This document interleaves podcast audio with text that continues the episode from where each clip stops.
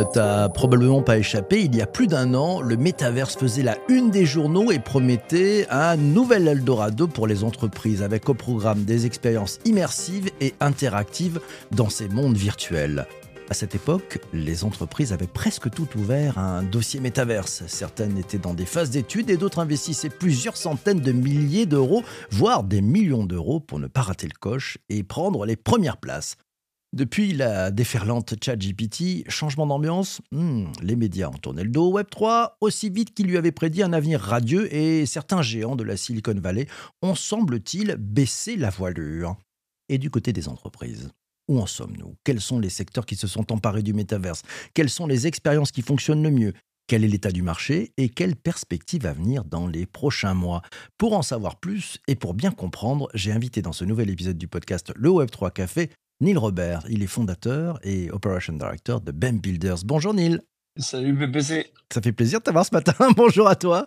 Un grand bonjour. Ah ouais, t'as vu cet engouement? Ah, j'ai vu ça. Quelle pêche. ça marchait vraiment bien.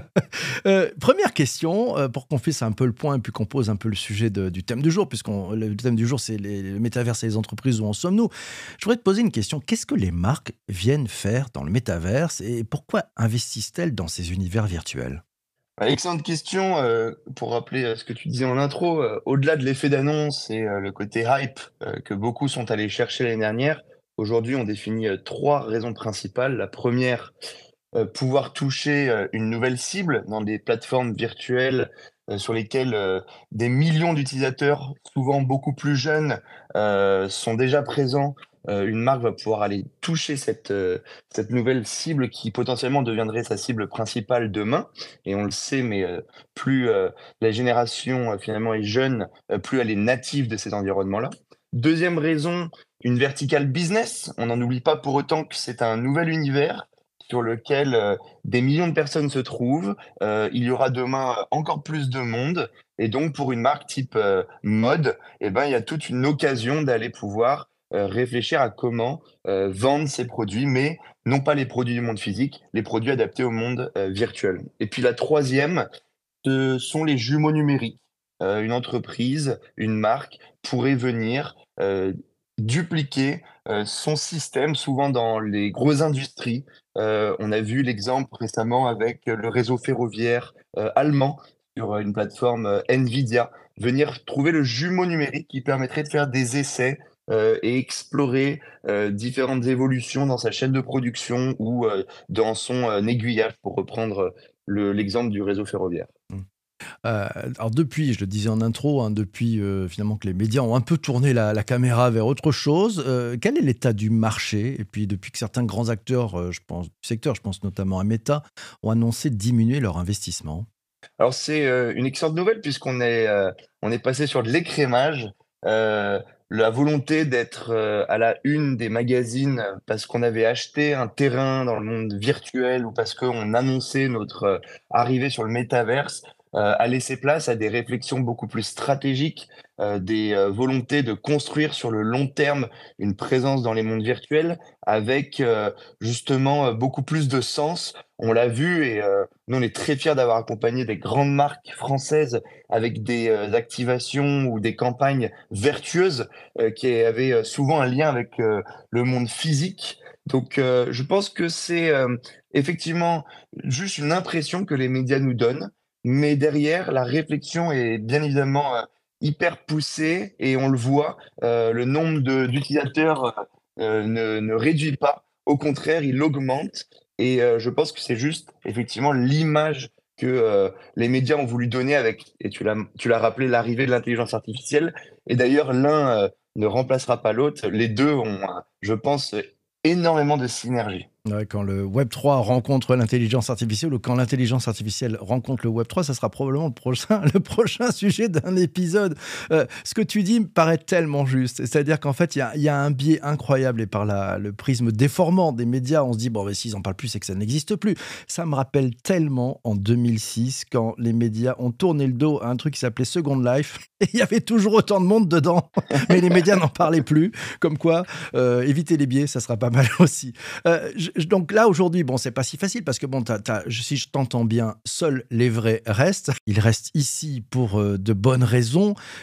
Euh, comment ils vivent ça quand même? Parce qu'autour d'eux, tout le monde dit oui, c'est foutu, c'est fini, le Web 3, ça marchera plus jamais, Meta, ça est parti. il, faut être sacrément accroché dans l'entreprise pour, pour continuer à driver ça. Et vaille que vaille, coûte que coûte, tu as dit non, non, c'est un sujet stratégique. Comment ils ressentent ça tes clients? Comment ils ressentent ça tes oui, clients? ce, sont des marques qui ont toujours eu euh, un état d'esprit d'avant-gardisme et surtout une volonté d'aller explorer. Euh, c'était le cas en 2021, c'était le cas en 2022, qui plus est avec euh, le côté très médiatisé de leurs initiatives. Et puis aujourd'hui, on remarque que la distinction se fait entre ceux qui le savent. Demain, les univers virtuels euh, seront en fait des nouveaux canaux.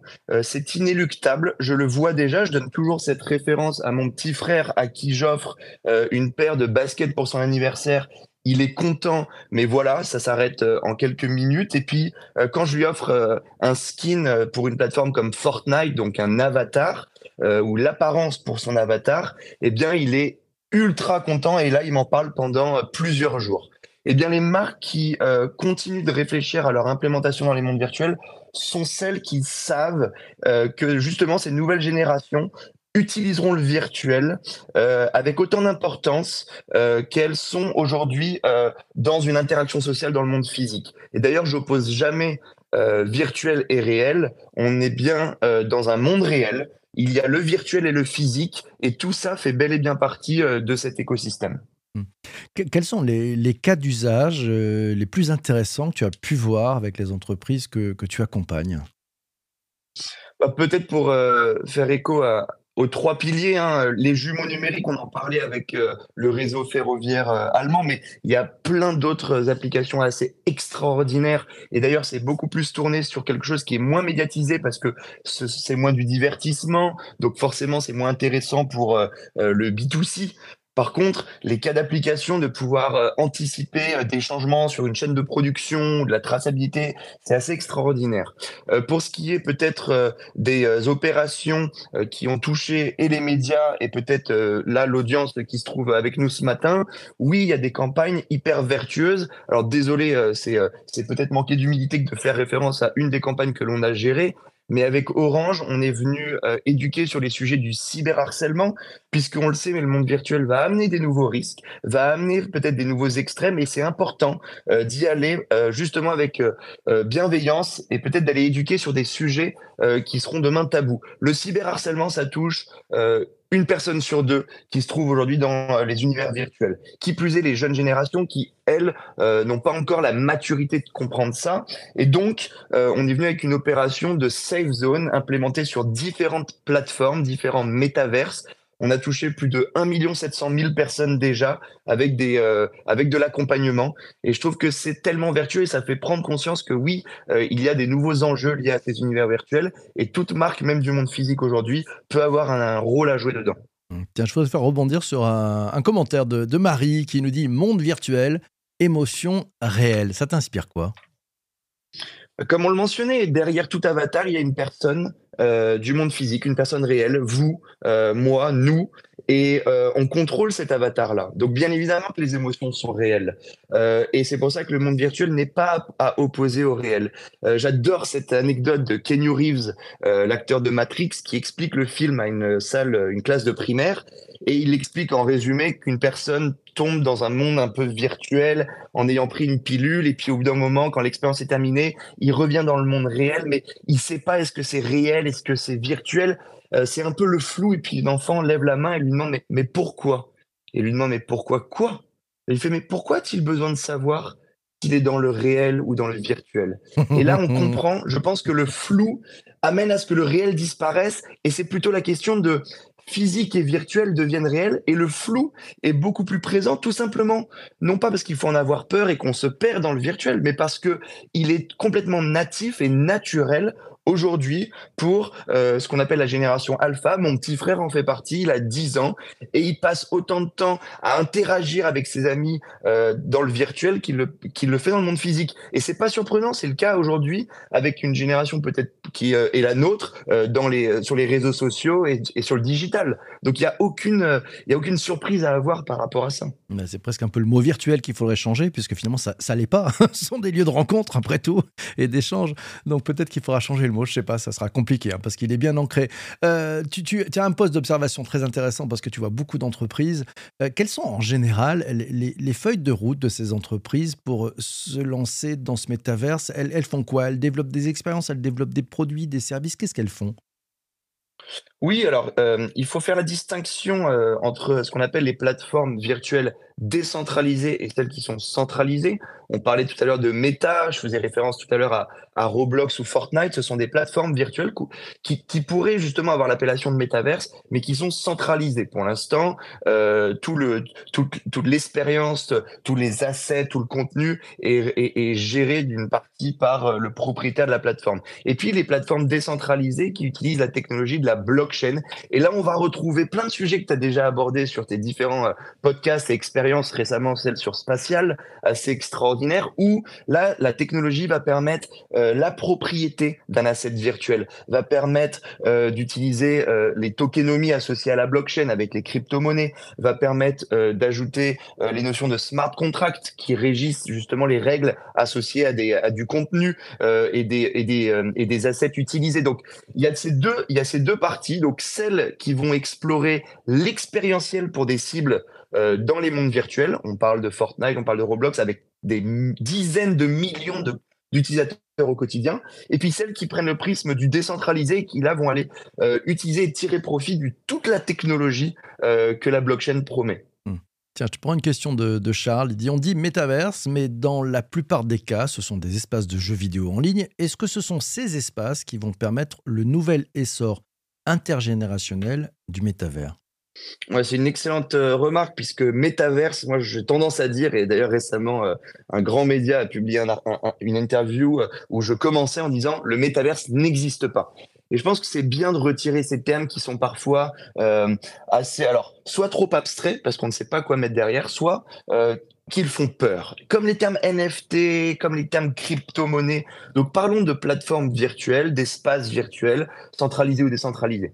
Pour revenir sur euh, la remarque de Charles, effectivement, euh, souvent ce sont des jeux, on parle de Fortnite ou de Roblox, ce n'est pas que le cas, hein, puisqu'il y a plein de plateformes virtuelles euh, qui sont pas du tout tournées autour de la gamification de l'expérience, mais plutôt euh, avec d'autres avantages sur le côté RH, sur le côté, on en parlait, industriel. Mais pour revenir sur, sa sur la remarque de Charles, euh, ces plateformes-là, oui, elles vont permettre un lien intergénérationnel. J'ai l'exemple récemment de Carrefour euh, qui est allé euh, par l'engagement des utilisateurs sur une expérience pour lutter contre, enfin pour, pardon, préserver les espèces des abeilles. Ils ont sorti une, une activation des NFBs à connecter, désolé de reprendre le cliché, mais la ménagère qui fait ses courses et euh, son enfant qui elle avait euh, qui lui avait envie de jouer. Et en fait sur euh, euh, avec un double avantage l'expérience gaming est derrière l'avantage client puisque c'était lié à tout un système d'avantages euh, au moment de euh, l'expérience d'achat sur sur des points de vente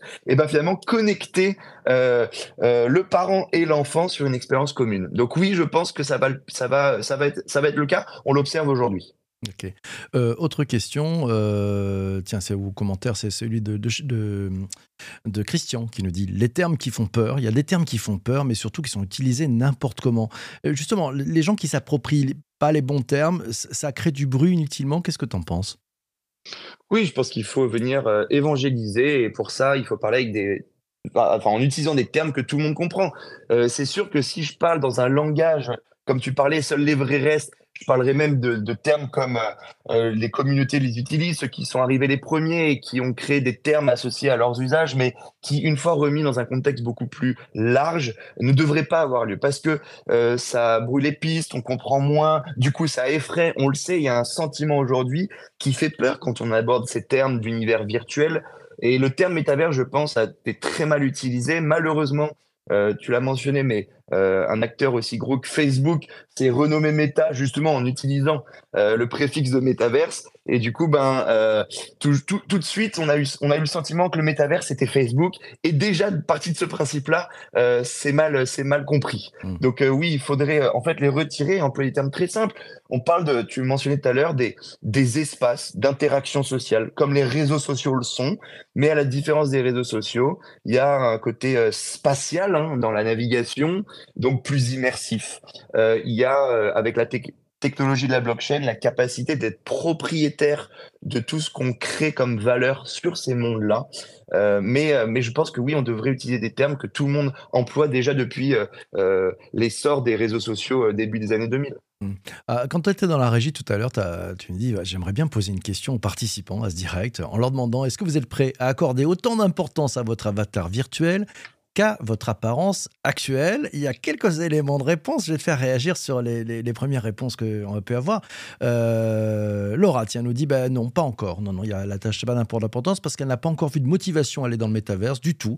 Pas encore vu d'usage qui l'intéresserait au point de faire l'effort. Euh, comment tu réagis au propos de Laura?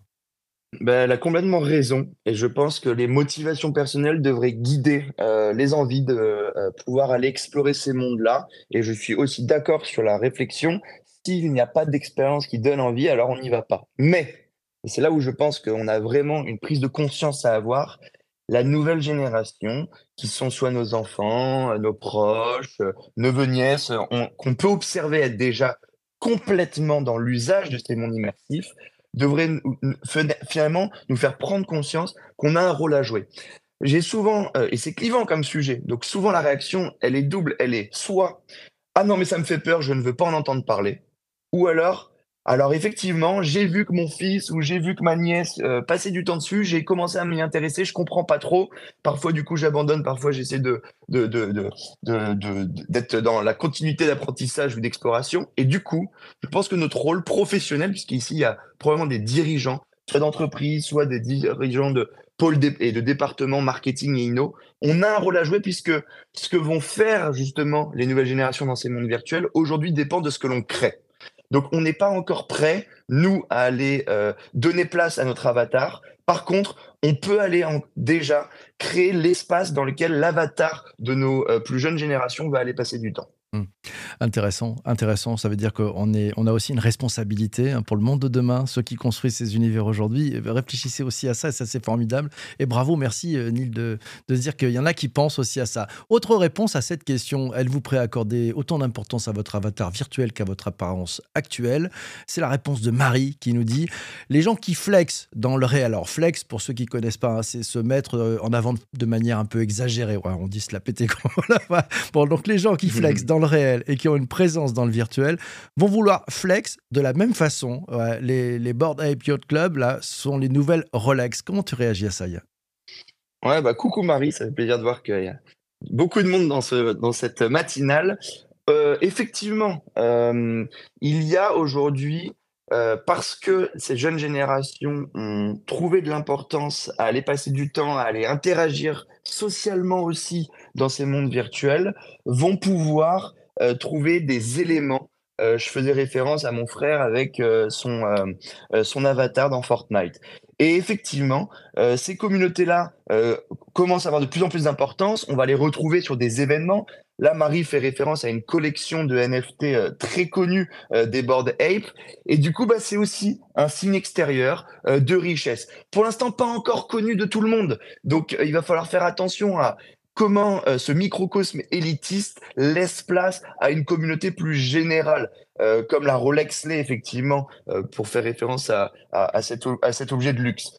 Donc oui, il y a un parallèle à faire, à voir, puisque ça va se démocratiser et les gens vont de plus en plus être conscients de ça. Mais je pense que l'importance euh, qu'on apporte et à notre avatar, euh, avec la notion d'apparence ou non, devrait être au-delà finalement du signe extérieur de richesse. Euh, j'espère demain que ce sera une importance parce qu'on aura rencontré des nouvelles communautés, parce qu'on aura fait des expériences qu'on ne peut pas faire dans le monde finalement physique, parce que l'architecture est différente, parce que les œuvres d'art euh, sont exposés différemment, parce que euh, l'expérience liée à l'émotion euh, est, est, promise par finalement des nouveaux codes, des nouveaux leviers. Voilà, donc j'apporte beaucoup plus d'importance à qu'est-ce qu'on peut faire de nouveau dans le virtuel plutôt que de trouver un parallèle classique avec comment on duplique le monde physique dans le monde virtuel et ça a pour moi moins d'intérêt. Ouais, c'est pas mal ça, pas mal. Autre euh, commentaire, c'est celui de Charles qui nous dit euh, pas spécialement, euh, ouais, pas spécialement autant d'attention sur l'avatar que dans, à son paraître actuel. Ça va dépendre des réactions et actions que l'on pourra faire l'avatar. Si ce sont des oui, alors pas d'importance. Il y a des expressions de visage, même avec du son, alors oui, il prendra son temps pour euh, travailler son avatar. Intéressant ça, de se dire, bah, c'est avec les fonctionnalités qu'on peut aller plus loin. Autre commentaire, celui de Jean-Emmanuel qui dit non. Il regrette que l'on tombe dans une vision basée sur le paraître, comme dans notre société, et qu'on perde cette possibilité de faire ensemble pour de l'individualisation à outrance. C'est hélas, d'après lui, ce que, le, ce que ça montre. Il pose une question, où sont les nouveaux usages avec les avatars? Ouais, bah, pareil, je vais reprendre les trois piliers. Premier nouvel usage, nouvel usage, pardon, euh, c'est tout simplement celui de considérer qu'il y a une, euh, une, euh, opportunité demain de venir euh, ajouter dans euh, ces principes d'interaction sociale, euh, de, venir retrouver les codes, mais propres à ceux du virtuel. Donc, ça paraît surprenant parce qu'on considère que ce n'est pas nouveau.